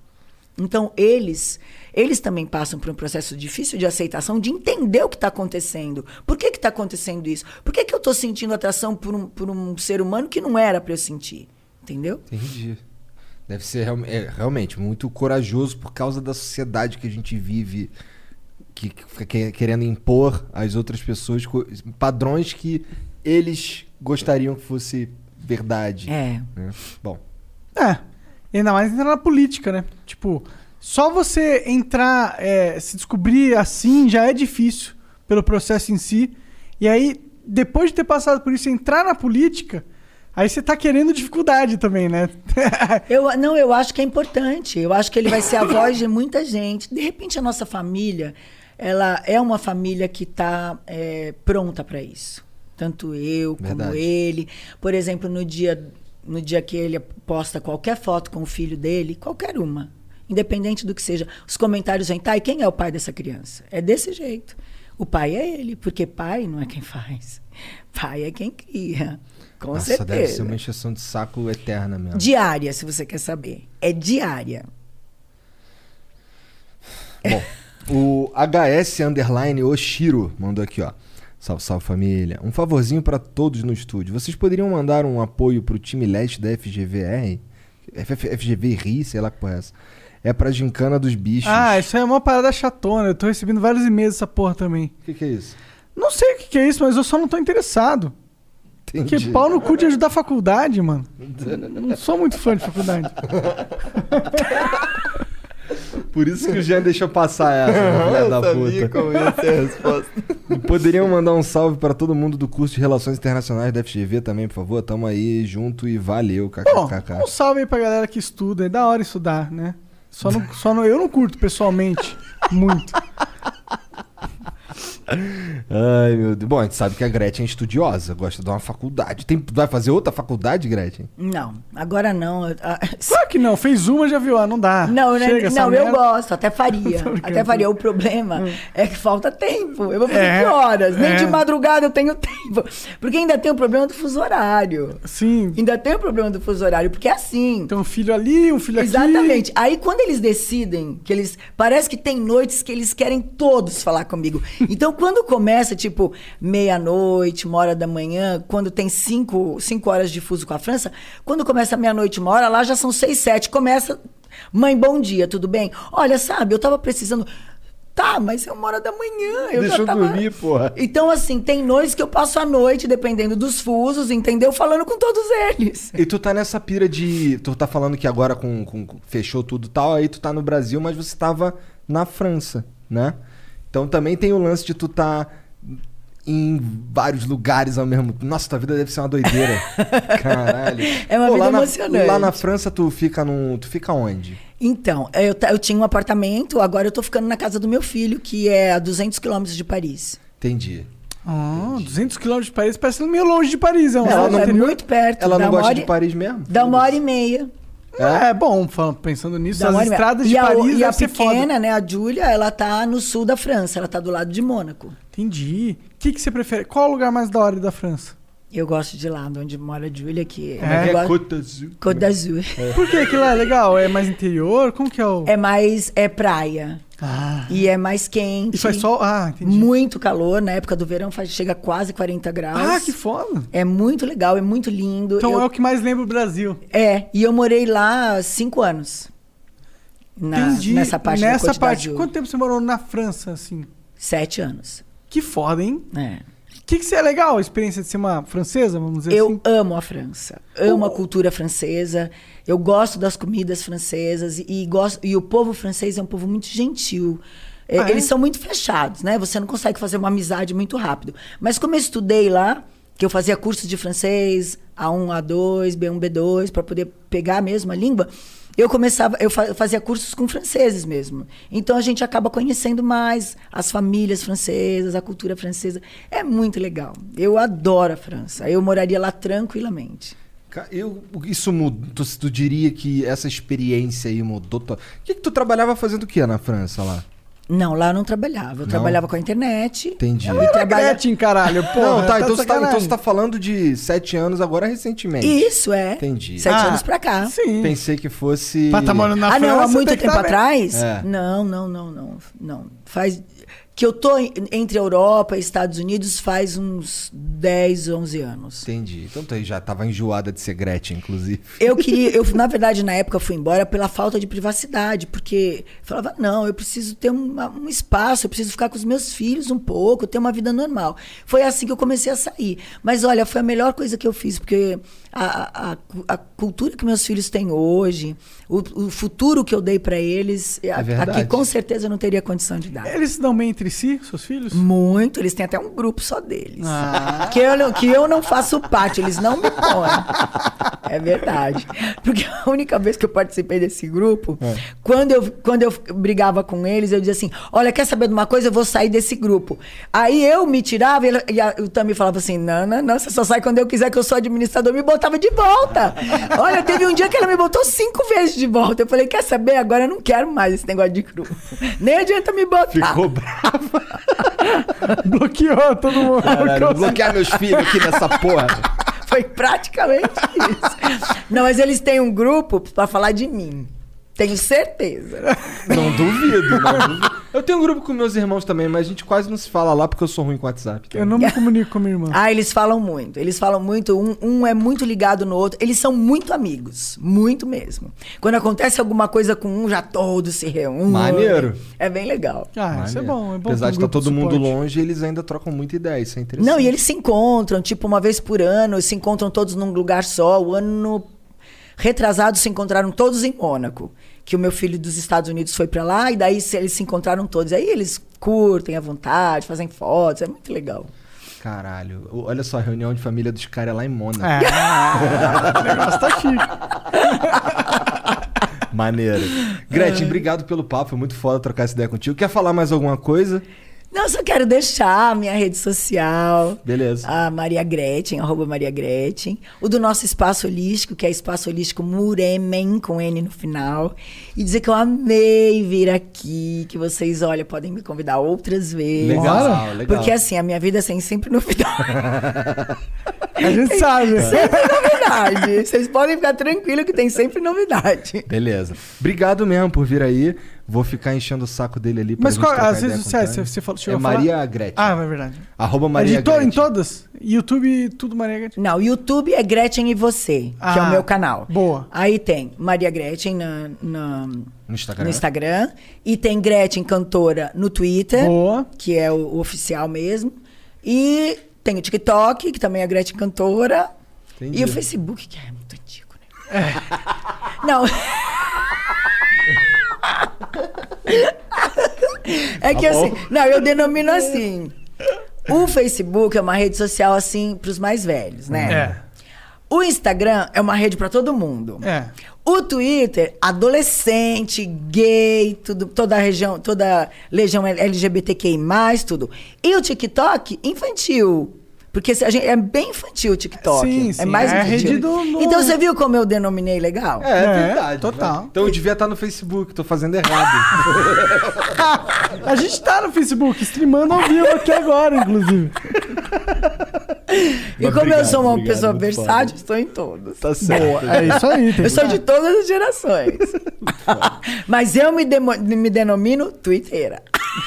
Tu twitta Eu- pra caralho? Não, pra caralho não, né? Mas eu tu se tenho envolve me- nas tretas e tal? Ah, com certeza. Nossa, se alguém falar alguma coisa, é lá que eu vou. Até porque lá eu tenho uma, uma equipe forte de defensores, entendeu? Lá, ni- lá ninguém mete a boca em mim. Só no Instagram. No Instagram eu bloqueio um povo, viu? Tem vezes que eu, eu, eu tiro meu dia pra bloquear. Eu sento no sofá feliz, pego logo um, um refrigerante, umas coisas assim, sento pra bloquear. Aí passo o dia bloqueando, entendeu? Agora no Twitter não. Se alguém fizer alguma coisa, vem uma legião. Pá, todo mundo me defendendo. Por isso que eu sou mais twitteira. Maneiro. Eu também gosto mais do Twitter, não sei porquê. Na verdade, eu tenho algumas hipóteses. Quais? É, o Twitter é mais um- assuntos sérios no sentido de eu posso falar o que eu penso e as pessoas vão discutir Respeitam. sobre isso. As pessoas respeitam. É isso que eu acho, Twitter. Não, respeita. Você, a Gretchen eles respeitam, o Monark não tanto. É porque eu me dou respeito. Não, tá Afinal de certo, contas, eu tá sou uma certo. mãe. É, de sete, né, pô? E o Monark twitta uns bagulho lá meio burrão, entendeu? É, às vezes eu Eita. falo coisas que não é todo mundo que concorda.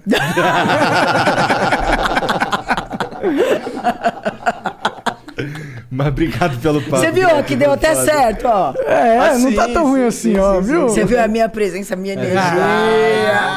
Fazer um reiki aqui. No Monark. Gente, muito obrigada. Amei mesmo. Obrigado. Pode combinar com, com o Greg, que quando vocês quiserem. Não é toda hora que eu tô aqui em São Paulo. Aham. Mas quando eu vier, sempre é ele que tem a minha agenda. Maravilha. E ele avisa vocês. Show de bola. Porra, Muito isso vai ser obrigado. muito foda. Obrigado, Greg. Obrigada a vocês. Então, todo mundo que assistiu, Obrigado, um beijo pessoal. pra vocês. Valeu, Greg. Valeu, Esdras. Desculpa aí as Valeu, piadinhas. pessoal. É Esdras mesmo, né? Tá, não, não posso errar. E é isso, um beijo. Tchau.